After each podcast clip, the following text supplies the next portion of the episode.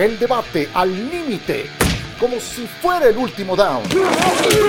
Aquí arranca. Cuarta oportunidad. Hola, ¿cómo están? Bienvenidos a Cuarta Oportunidad, nuestro capítulo 116, justo ahora que estamos a 56 días del kickoff de la temporada 2023 de la NFL. Reciban un saludo a nombre de Miguel Pasquel, de Itán Benesra, de Rodrigo, nuestro productor. Soy Ciro Procuna y aquí estamos de nueva cuenta. Itán, buenas tardes, un gusto. Hola, ¿cómo están compañeros? Igual listos para platicar de fútbol americano. Con Miguel Pasquel también. ¿Cómo andas, Miguel? Ciro y tan gusto en saludarlos. Muchos temas de acá hablar. Cada vez acerca más ya los campos de entrenamiento para que de inicio estamos a menos de dos semanas que empiecen los primeros. También hablaremos, por supuesto, de lo que pasó en los semis. Y ya hay equipo para Hard Knocks. En los Cespis, perdón, en los Cespis. Y también ya hay equipo para Hard Knocks. efectivamente, de eso hablaremos. De Hard Knocks hablaremos en el siguiente bloque. Pero comencemos precisamente con lo que ocurrió en los ESPIs, donde hubo algunos eh, jugadores de la NFL, algunos casos de la National Football League investidos, reconocidos en esta ceremonia que premia por parte de ESPN a lo mejor del deporte durante una temporada. Y el mejor atleta masculino, los nominados eran Nikola Jokic de los Denver Nuggets, Aaron Judge de los Yankees de Nueva York, Leo Messi de el eh, pues hoy Inter de Miami, campeón del mundo con Argentina, y Patrick Mahomes de Kansas City. Y quien lo ganó fue Patrick Mahomes. Sí, por extraño que parezca, yo sé que estos, estos premios siempre son comparar peras con manzanas, pero ¿está en buenas manos el premio, Eitan, en manos de Patrick Mahomes? Está en buenas manos, pero no está en las manos que debería estar. Entonces, eh, primero, pues siempre es objetivo. Después creo que lo que hicieron eh, los otros tres, creo, o sea, creo que Mahomes hubiera sido el cuarto lugar en mi votación de estos cuatro. Yo si tuviera un voto se lo daría siempre a Shohei Otani, pero es otra plática, no tiene caso que la tengamos ahora. Creo que hubiera votado primero por Aaron Judge que por eh, Pat Mahomes. A ver, es un tema de semántica, porque cuando hablas de mejor atleta masculino, eh, eh, ya entras como que a una definición, pero si te digo mejor deportista masculino, es una diferente. Es un tema de, de semántica. Si te dijera mejor deportista masculino, ¿subiría en tu escala Mahomes? Eh, no el año pasado, no en, no en su temporada anterior. O sea, creo que lo que consiguieron los otros tres, uno implantando una marca que tenía muchos años sin romperse, otro consiguiendo un campeonato del mundo y otro dándole a, la franquicia eh, su primer eh, título, creo que serían más importantes. Y creo, de hecho, que sobre todo Judge y Jokic fueron más dominantes que el propio Mahomes en sus deportes. Judge y Jokic más dominantes. ¿Tú qué dices, Miguel? No hay que olvidarnos de Djokovic. Djokovic ahorita le está rompiendo en el tenis. No me sorprendería en que este año pueda ganar todos los torneos Grand Slams. Habrá que ver qué pasa, uno, en Wimbledon, ¿no? Yo sí creo que lo va a ganar, es el gran favorito y está en semifinales. Y dos, si va, si va a jugar a Estados Unidos, porque hay que recordar que no se ha vacunado y no se quiere vacunar. Entonces, ese, es un tema interesante decirle pero, Djokovic. Pero en todo caso, si, si, lo logra, pues ya eso corresponde a otro ejercicio, ¿no? Estamos hablando de un corte de caja que se hizo hace algunos días. Algunos días, pero hay que ver el, año pasado que tuvo Djokovic y lo que ha hecho este año. Patrick Mahomes ganó en febrero el Super Bowl. Yo estoy de acuerdo con Eitan, Ciro. A ver, sin duda para mí es el mejor jugador de la NFL, eso creo que no hay duda. Pero si estamos hablando de atleta, que es diferente para mi gusto a deportista, pero bueno, en este caso de atleta, hay más opciones. Y yo, uno se hubiera dado Messi. Para mí Messi es el mejor jugador de la historia. Y lo que logró con Argentina, pues sin duda ya se lo hubiera dado a él, ¿no? Y por supuesto también está Jokic. Aaron George como que tuvo sus altas y bajas, también tiene que ver mucho el reflejo de equipo. Los Yankees simplemente no pueden pasar la barrera de los Houston Astros. Creo que mientras no lo puedan hacer, George no difícilmente va a poder llegar a, a, ser considerado uno de los mejores de, cualquier disciplina, ¿no? Sí, puede ganar el jugador más valioso. Ya sabemos las, las ventajas, tú sabes muy bien, Eitan, que tiene jugar en Yankee Stadium, los jardines cortos, por la izquierda, por la derecha, pero al final de cuentas las lesiones también lo han mermado mucho. En fin, yo creo que había otras mejores opciones porque hay demasiados buenos atletas a nivel mundial, antes de dárselo a Mahomes. Si me dices el mejor jugador de la NFL, no, no, o sea, sin duda. No son, no, son los premios a nivel mundial, o sea, siendo sinceros, no. bueno, pero, pero, pero, pero, a los Espis nos viene importando un cacahuate, ¿no? Digo, siendo no, no, pero en cricket, no estamos hablando de cricket, estamos hablando de otro tipo de disciplinas, digamos, más, más, más El tenis no pinta, o sea, por eso no es cancelado ningún deportista, o sea en la escala de son los deportes estadounidenses. No, pero no, pero no compares el tenis con el cricket. No, pues se juega más cricket que tenis, de hecho se ve mucho más, pero bueno. Eh, nada más, Ciro, yo ahí me apoyo. No, pues yo no lo creo, yo lo sé. Yo, eh, nada más, Ciro, data, data, quiero ver data. En India. pues claro. En Reino Unido. Por supuesto, ya con eso. Ahora, Ciro, yo me apoyaré un poco en ti. Eh, yo tengo entendido, Messi en club no tuvo una gran campaña, ¿no? En su equipo. Messi destaca mucho en el Mundial, es, es muy relevante, pero creo que su año en su club no fue tan importante, ¿no? Sí, vaya, su gran carta de presentación para aspirar a esto es eh, el haber logrado el título del mundo con la selección de Argentina. Lo del Paris Saint-Germain terminó siendo muy deslucido. Se quedaron en octavos de final de la Champions. Eh, de hecho, falla un penal en, eh, en aquella serie. Y, entonces, vaya, Leo Messi tiene, digamos que ese, esa mancha en el currículum del año, pero es campeón del mundo, ¿no? Algo que ocurre cada cuatro años y algo que se le venía negando y siendo un jugador importante, decisivo para, para la selección de Argentina, pero yo tampoco le hubiera dado mi voto a Leo Messi. Yo creo que de esos cuatro y sin estar tan involucrado en, en, eh, en las grandes ligas y en la NBA, yo habría pensado en Jokic antes que Mahomes, pero Mahomes habría sido mi segunda opción incluso por encima de Leo Messi. Por eso que te digo, ¿no? O sea, tienes fútbol de selecciones y tienes también fútbol a nivel de clubes. Entonces, pues, eh, esa, sería mi, mi, punto de vista, ¿no? Entonces, eh, pues, eh, es lo que yo te podría aportar en relación a Messi, porque en su contabilidad personal, si tú pones juntas la cantidad de asistencias y de goles que tuvo con el Paris Saint-Germain, pues es algo que pinta bastante sólido, pero la, la temporada, mira que me tocó narrar todos los juegos del Paris Saint-Germain, termina siendo muy deslucida. No avanzan en Champions, no ganan la Copa, ganan el título de liga, muy gris y hasta ahí. Entonces, yo te digo, yo habría pensado en esos dos como mis dos grandes cartas. No me invitaron a votar en los ESPIs, pero me gustaría en un futuro que, que es en el, no es en el balón de oro en el que lo organiza la FIFA, ¿no? Que se hace público por quién votas, ¿no? Creo que sería un buen ejercicio saber que, que tal votó por este, que este votó por aquel, y entonces podemos decir, ah, mira, resulta que los de NFL valoraron al DNBA o resulta que los de fútbol todos fueron con Messi, ¿no? También de repente, pues, si votan 25 estadounidenses, es creo más difícil que, se, que logren poner en perspectiva a un tenista, a un jugador de fútbol, a un integrante de un deporte que no se juega en su país. Bueno, siempre es complicado eh, premiar o, designar eh, este tipo de criterios porque estás hablando de posiciones diferentes, de deportes distintos. Eh, decía Miguel, un deportista individual, aquí estamos citando puros deportistas colectivos, entonces tiende a ser muy subjetivo, pero todos ellos no nada más reúnen gran talento, reúnen también trofeos logrados a nivel colectivo y liderazgo. Creo que son comunes denominadores que aparecen entre ellos. Por otro lado, la mejor jugada, la mejor jugada, Justin Jefferson estuvo nominado junto con Michael Block, un hoyo en uno, con Ali Imos en un tiro de esquina perfecto para empatar el juego de campeonato de la Nacional.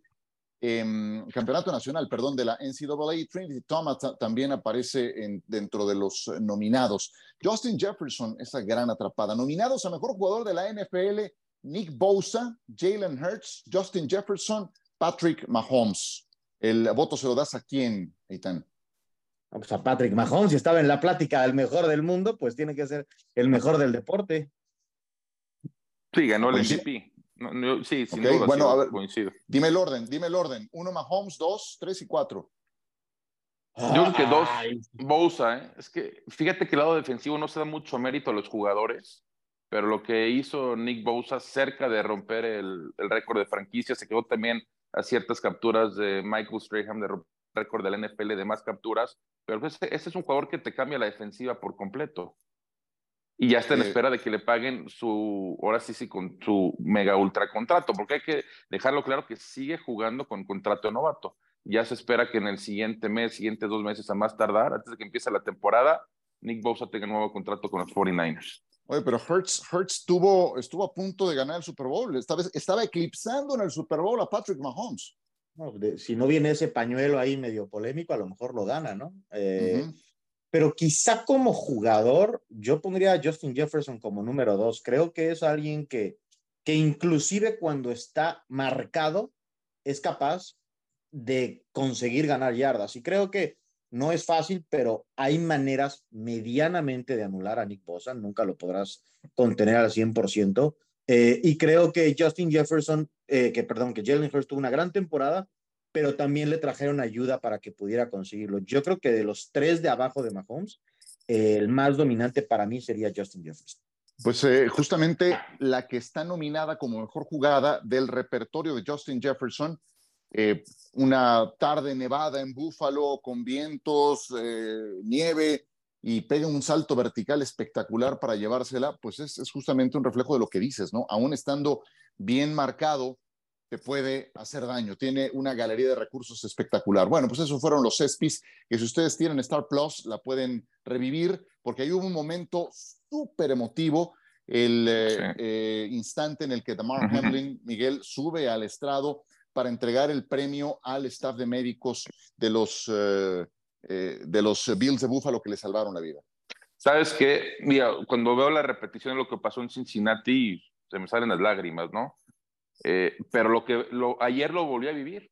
Cuando veo la imagen, cuando él nombra, como dice Ciro, al staff médico de los Bills y cómo lo abrazan y cómo él prácticamente se deja caer sobre ellos de la emoción de, todas esas emociones que vivió en el mes de diciembre en Cincinnati fueron increíbles, muy, muy emocionante. Se, murió, se me salieron las lágrimas otra vez viendo estas imágenes en los ESPYs.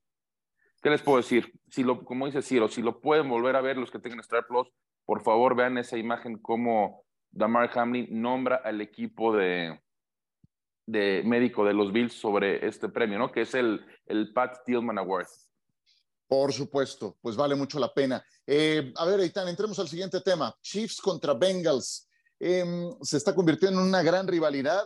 Eh, primero ocurrió aquel tema en el juego de campeonato y ahora esto continuó cuando a Jamar Chase le, le hicieron una pregunta y llamó a Joe Burrow, el mejor mariscal de campo de la liga. Y le dijeron, oye, Mahomes, dijo, ¿Pat, Pat quién? Y bueno, ya reaccionaron del otro lado. Eh, se está convirtiendo esta en la tal vez la rivalidad que suceda aquella entre Brady, Peyton Manning, porque creo que no hemos tenido otra de ese tamaño desde que se retiraron.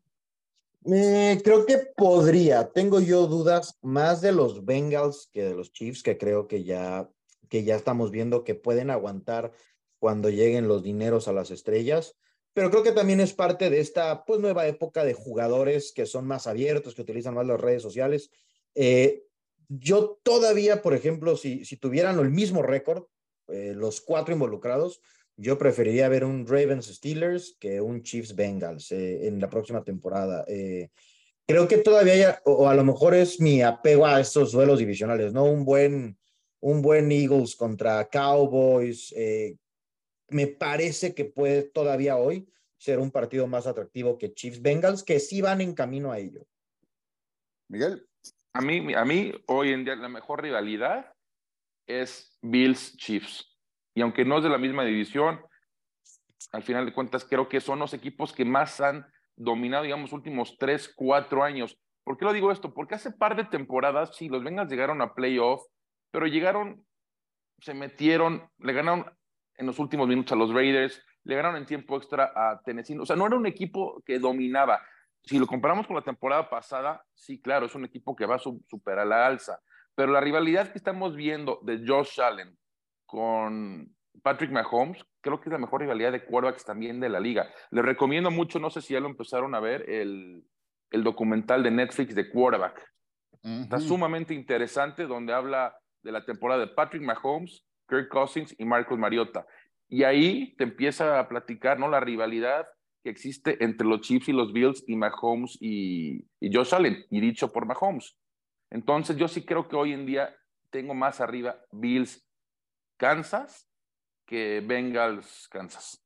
Qué bueno que me recuerdas porque la quiero descargar y ahora que voy a hacer ejercicio me, voy a llevar precisamente los primeros capítulos para, empezarla, para empezarlo a ver. Pero es que para que haya una gran rivalidad, creo que también, a ver, porque ustedes me hablan de emblemas, ¿no? Equipos, y es muy válido, eh, pero creo que para que se dé una rivalidad de este tipo, un Stovak eh, Bradshaw, un eh, Brady Mahomes, un, perdón, un Brady Peyton Manning, tiene que ser a nivel de mariscales de campo, ¿no? Pasión, determinación y constancia es lo que te hace campeón y mantiene tu actitud de ride or die baby.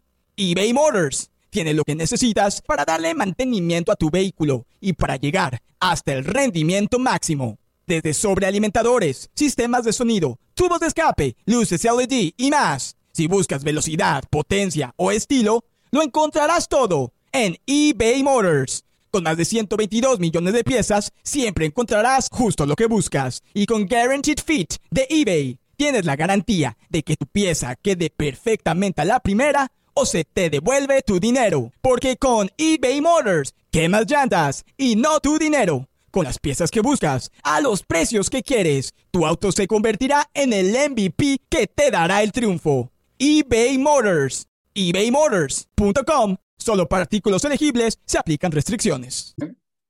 Sí, exactamente por eso lo, digo.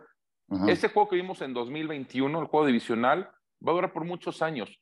Y yo creo que esa fue exactamente, ahora sí que la punta de la montaña donde dijimos, esta es la gran rivalidad de, la NFL. Va, a ser difícil volver a ver un juego así de quarterbacks élite, como lo vimos ese juego. Y desde ahí entonces, para mí, eh, Bills, Chiefs va a ser la mejor rivalidad o será hasta que Joe Burrow pueda llegar a ganar un Super Bowl, ganarle constantemente, que lo hizo, ¿eh? A Patrick Mahomes, constantemente a Josh Allen, que también lo hizo el año pasado en los playoffs. Pero, es que... la gran diferencia es, insisto, los Bengals han tenido una buena temporada. Digo buena porque la, la, la, que llegaron al Super Bowl fueron de mucho menos a mucho más. No fueron constantes toda la temporada. Si empiezan a ser dominadores, dominadores, dominadores, como lo han sido estos equipos, claro que vamos a tener a lo mejor a los Bengals arriba con los Bills o con Patrick Mahomes. Pero hoy en día yo sí prefiero ver un Bills Chiefs que un Bengals Chiefs o Bengals Bills a mí, o sea, claro que es respetable, pero yo entiendo que para que haya una rivalidad también tiene que haber, o sea, no vas a ser dominador, cuando eres dominador no hay rivalidad, ¿no?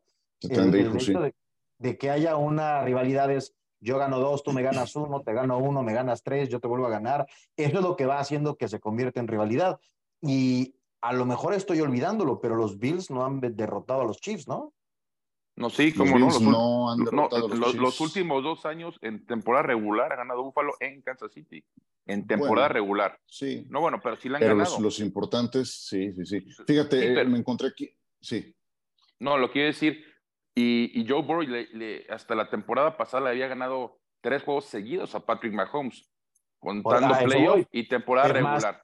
es más, te, lo tienes más en la cabeza, ¿no? Sí, pero, ¿quién tiene los anillos de Super Bowl, no? Ah, no, no, claro. esos, justamente son los, que, los, los eh, ingredientes, ¿no? Pero a ver, yo les pregunto, yo ya contesté, ¿qué prefieren ver ustedes? ¿Un Buffalo, Kansas o un Cincinnati, Kansas? Yo un Cincinnati, Kansas. Por dos. La verdad, sí, sí, creo que si alguien ha tenido el antídoto para ganarle a Mahomes ha sido justamente Cincinnati, más allá de lo que pasó en la última campaña. Mira, eh, me encontré aquí con eh, las 10 mejores rivalidades entre mariscales de campo. John Elway, Bernie Kosar, la número 10.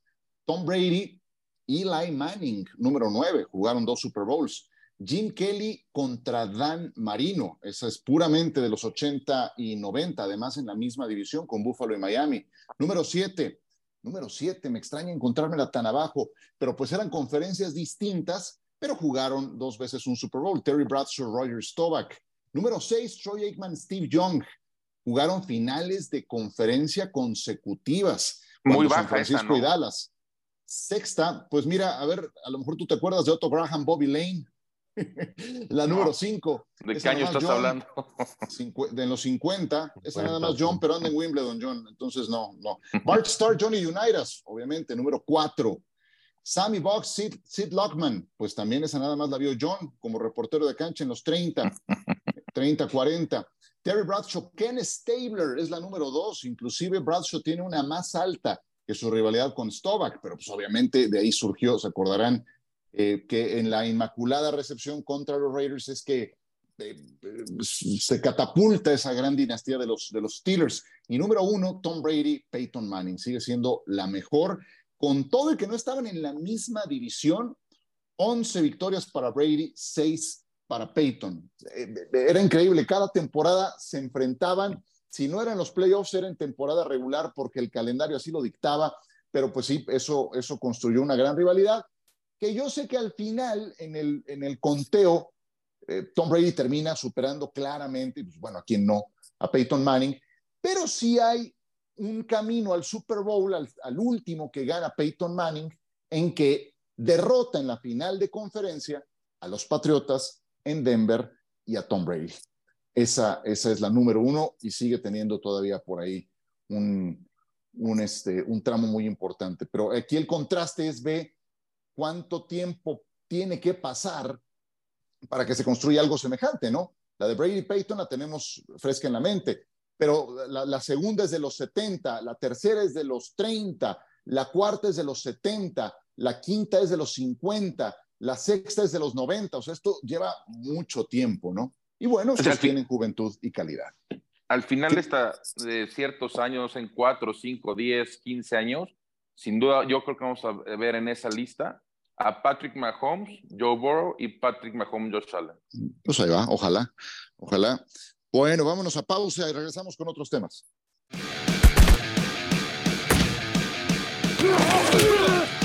De vuelta con ustedes en cuarta oportunidad a 56 días de la patada inicial que tendremos por la pantalla de ESPN como ya es una costumbre. Los Jets los Jets, los Jets, Eitan Benesra. Y no es que uno esté obsesionado con ellos, como me has dicho algunas veces en este programa. No, yo no los elegí para Hard Knocks. Eh, ¿Y qué te parece ese All Access al que, al que tendremos eh, posibilidad de, de, entrar? Pues era la opción lógica, ¿no? HBO tiene el derecho de elegir y de lo que estaba, pues creo que por mucho es el, el que más interesante va a estar. Eh, lo único que creo que, ya lo platicamos, es que espero yo que, el, que los Jets pues no compliquen a la producción, porque creo que, que sí el concepto fue muy innovador, pero medio que es lo mismo cada año, y los Jets fueron muy vocales en que no querían participar, entonces ojalá que, que no que no termine por ser un mal producto porque el equipo no coopera, pero me parece una elección lógica de parte de HBO y la NFL. A ver, perdón, Miguel, antes de que, de que intervengas, Eitan, tú como aficionado de los Jets, si pudieras ser la mosca en la pared, ¿sí? O sea, que tuvieras el acceso sí. Directo al, al, al, momento, al sitio, el frijol. Sí. a la situación que quisieras estar del campamento de los Jets, ¿cuál sería? Eh, cuando, cuando deciden a quién cortar y a quién no. Eso me gustaría, me gustaría ver, pero creo que además el show se lo va a llevar como tiene que ser Aaron Rodgers. Claro, eso se ha mostrado, ¿no? Eso se ha mostrado. Yo recuerdo a Sean McVay reuniéndose abiertamente y la plática, y ya hasta, hasta tenía, tenía, la misma línea.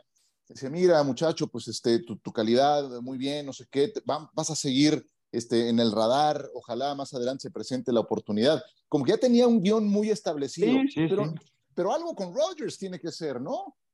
Sí, pero de nuevo, Ah, dos cosas que también creo que ha afectado mucho a Hard Knocks.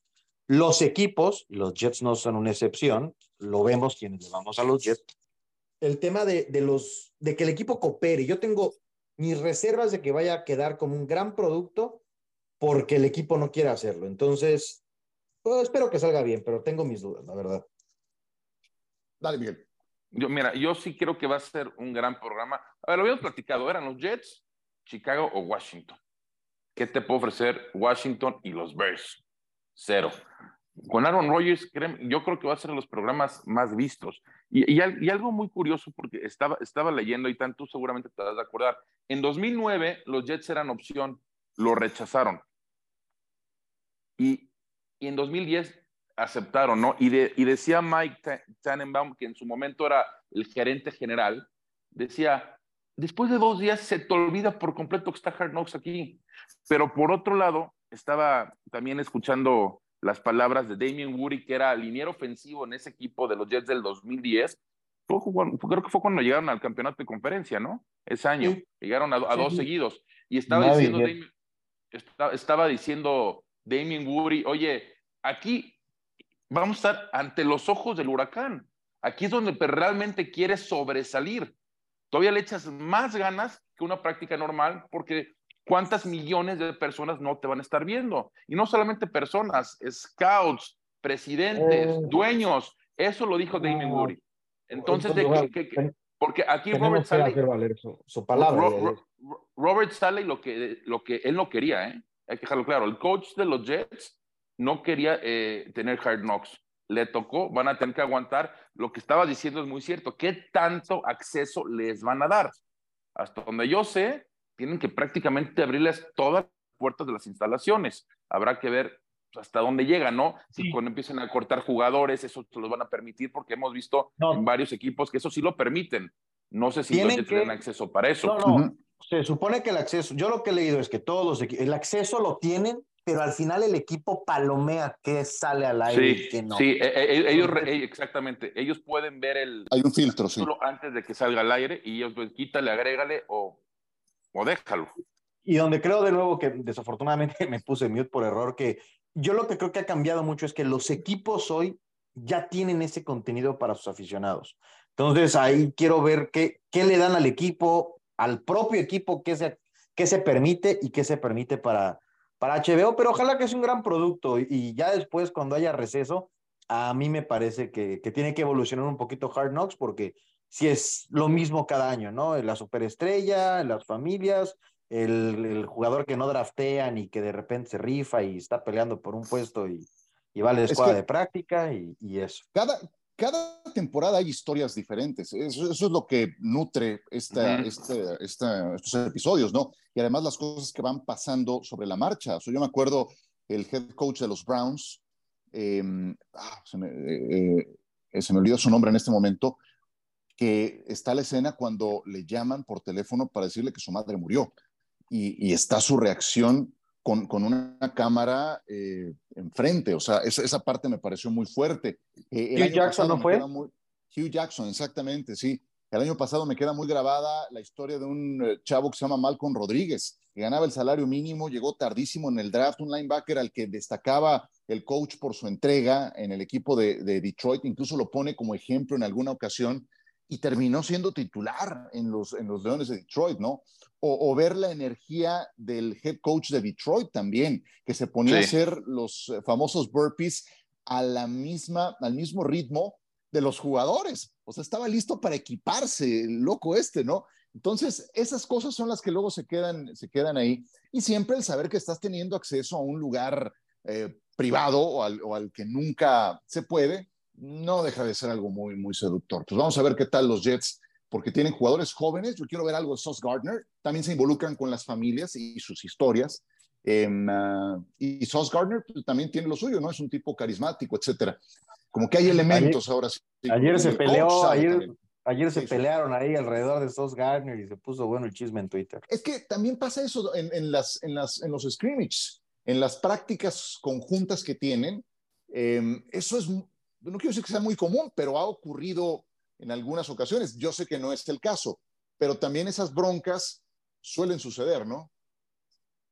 Sí, claro, no, no, y, y lo retratan bien y lo están grabando. Es la verdad bien valioso también eh, el despliegue que se tiene que hacer para poder poner un buen producto, cámaras y cámaras y cientos de micrófonos, y es, es increíble, la verdad. Bueno, Vámonos con el último tema del día de hoy. Ya, ya van a abrir pronto los eh, campamentos de pretemporada y entonces no nos vamos a dar abasto con la cantidad de noticias. A ver, em, ¿tiene la NFL los mejores escenarios del deporte internacional? Ahora los Patriotas ya mejoraron su estadio. El Gillette Stadium se estaba quedando un poquito atrasado. Anunciaron renovaciones por 250 millones de dólares.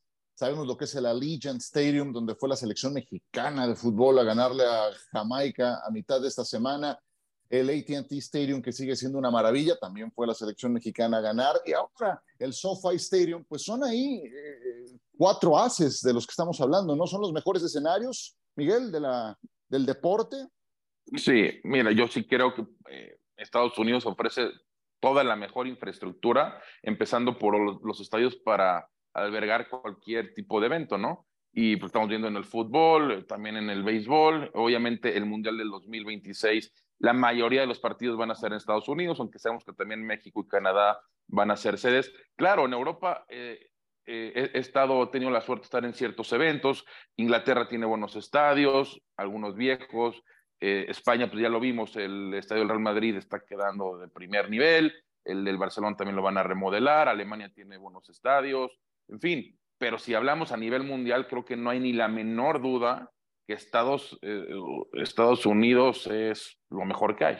Y por algo vamos, estamos viendo que constantemente más eventos y más eventos y más eventos hay en este país de primer mundo. Lo acaban de decir, México ganó, la, Copa Oro se celebra ahí, donde jugaron en Houston, estadio de primer nivel, Phoenix, estadio de primer nivel, en Las Vegas, estadio de primer nivel, por cierto, jugaron dos veces que en tres semanas en ese estadio, van a jugar en SoFi Stadium la final ante Panamá, en fin, yo sí creo que no hay la menor duda que Estados Unidos ofrece infraestructuramente y estadios de primer nivel y lo mejor que hay en el mundo.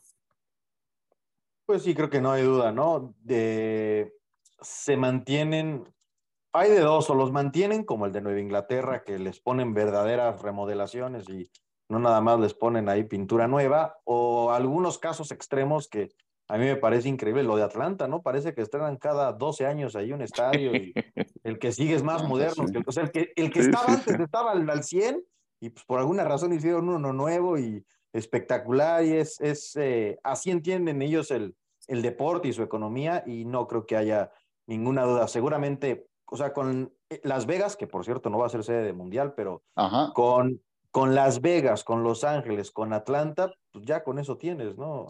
Probablemente Estados Unidos le dices en ocho días y te arma el mundial sin ningún problema. Ah, sí, tiene, tiene el doble de, estadios para organizarlo, de verdad. Si le pides 15 estadios, te puede entregar 30 o 45, es, es, impresionante. Eh, y sabes qué otra cosa es impresionante cuando tienes la posibilidad, como en Houston, de ver el Energy Stadium y junto el Astrodome, que ahí sigue estando para otro tipo de eventos.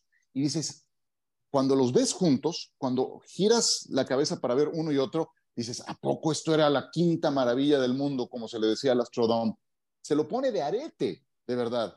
Y, ocurre lo mismo em, en, otros ámbitos, ¿no? Cuando tienes esa posibilidad de, contrastarlos. Y lo que te iba a decir, fuera de Estados Unidos, de lo que yo he tenido oportunidad de conocer, estadios que pudieran así tener algo que decir, el del Tottenham, el nuevo estadio del Tottenham, es una maravilla y está pensado para también servir como escenario de NFL, aunque tiene un problema muy serio eh, estacionamiento. No tiene un estacionamiento amplio porque está enclavado en, en, esa zona eh, propiamente habitacional de Londres. Y otro que yo podría pensar que, que, está a ese nivel, bueno, el de Cardiff, donde fue una final de Champions, el de Berlín, eh, ese fue, es un gran estadio, pero son estadios de fútbol y estos son estadios de NFL, ¿no? Son vestidores más grandes, es todo más grande, todo más, más, más espacioso, ¿no? a mí me sorprende, no tiene necesariamente que ver, sí, por ejemplo, la economía, antes muchos crecimos con estadios que servían para béisbol y fútbol americano, ¿no? Que ahí se medio ajustaban. Y ha evolucionado tanto esto que cada deporte ahora tiene sus estadios y pues parece que el lunes inauguran uno y el del martes es más moderno. Entonces, eh, entienden muy bien cómo además, que no, cómo no dejarlos eh, en el olvido, sino hay ahí convenciones y ferias y hacen muchas cosas le saben muy bien a cómo mantener esto activo y al, al 100. Oye, ¿saben qué, Ciro? Ahí están, perdón, revisando la lista de los estadios que van a ser sede en Estados Unidos del Mundial, todos son estadios de fútbol americano.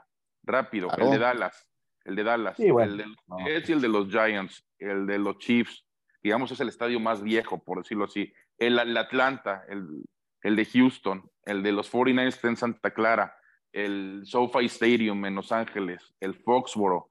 No, de hecho, el Patriots, el de los Eagles, el de entiendo, los hijos. Entiendo que no hay estadios de MLS, por, sobre todo por la capacidad también, ¿no? Exactamente, porque son estadios mucho más chicos. Sí, aquí están estadios, estadios de 55 mil personas para adelante. Y sabes qué va a ser interesante el ego de Jerry Jones porque él quiere a fuerzas la final del Mundial.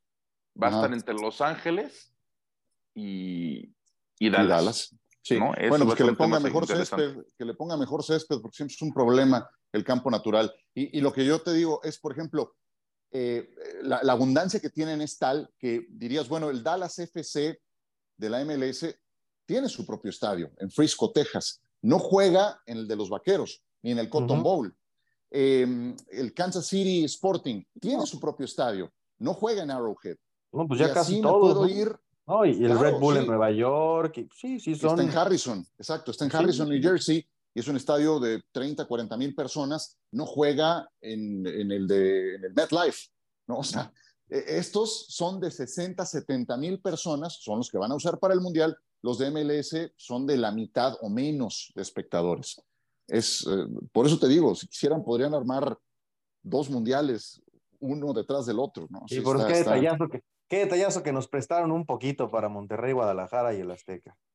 A ver pues cuántos juegos podemos albergar. Diez. Diez, diez, diez. Sí, son, Pero ya es oficial porque eran 72, 10 y 10, ¿no? Pero no sé si lo han hecho oficial. Etapa de grupos. 10 son 10 o 9, de hecho. Son 4, 3 eh, y 3. Sí, lo que, lo que nada más como creció de partidos, parece que van a repartir un poquito más. Son como, como, como 100 partidos, ¿no? Ahora. Qué generosos. Pues ahora sí, este, que son 92, la etapa de grupos, porque son, son toda la etapa de eliminación directa en Estados Unidos. Toda, toda, toda. Bueno, de lo que terminamos hablando. ¿Quieren eh, agregar algo más antes de irnos, Eitan? No, ya vienen los campos de entrenamiento y vamos a estar, vamos a estar listos para hablar de fútbol americano más que de estadios.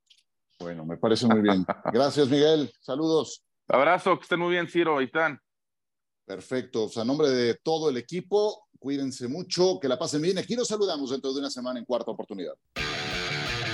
El debate al límite, como si fuera el último down. Gracias por escuchar. Cuarta oportunidad.